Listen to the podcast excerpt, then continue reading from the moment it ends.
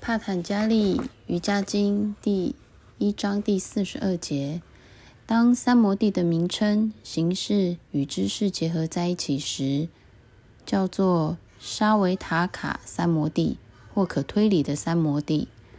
从这一节经文开始，帕坦加利再次将几种不同的三摩地境界详细说明。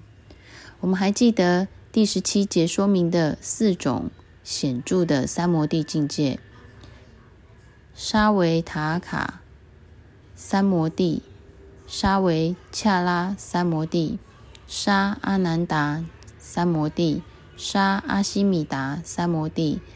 帕坦加里说。沙维塔卡三摩地境界能真实的了解一个事物的声音、意义及产生的知识。通常，我们每次听到一种声音，同时会产生三种动作：听到一个字，试着了解由这个字所产生的事物，以及对这个事物的认知。举例来说，如果你听到“狗”这个字，它会进入脑部。然后试着去寻找固定的模式。如果找到了关于“狗”这个字的模式，你了解到是的，狗。我现在听到的这个字和以前听到的这个字是一样的。于是你知道“狗”是什么意思。所以字 “shabda” 沙布达事物 “artha” 阿塔。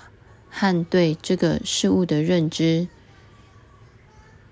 ，Jana 尼亚纳会同时产生，但是在沙维塔卡三摩地的境界里，我们可以将它们一一的分开。不管在任何地方，我们都能掌握过程。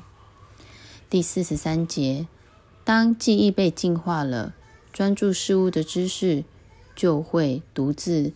发光显现出来，对于其名字和特质已没有区分了。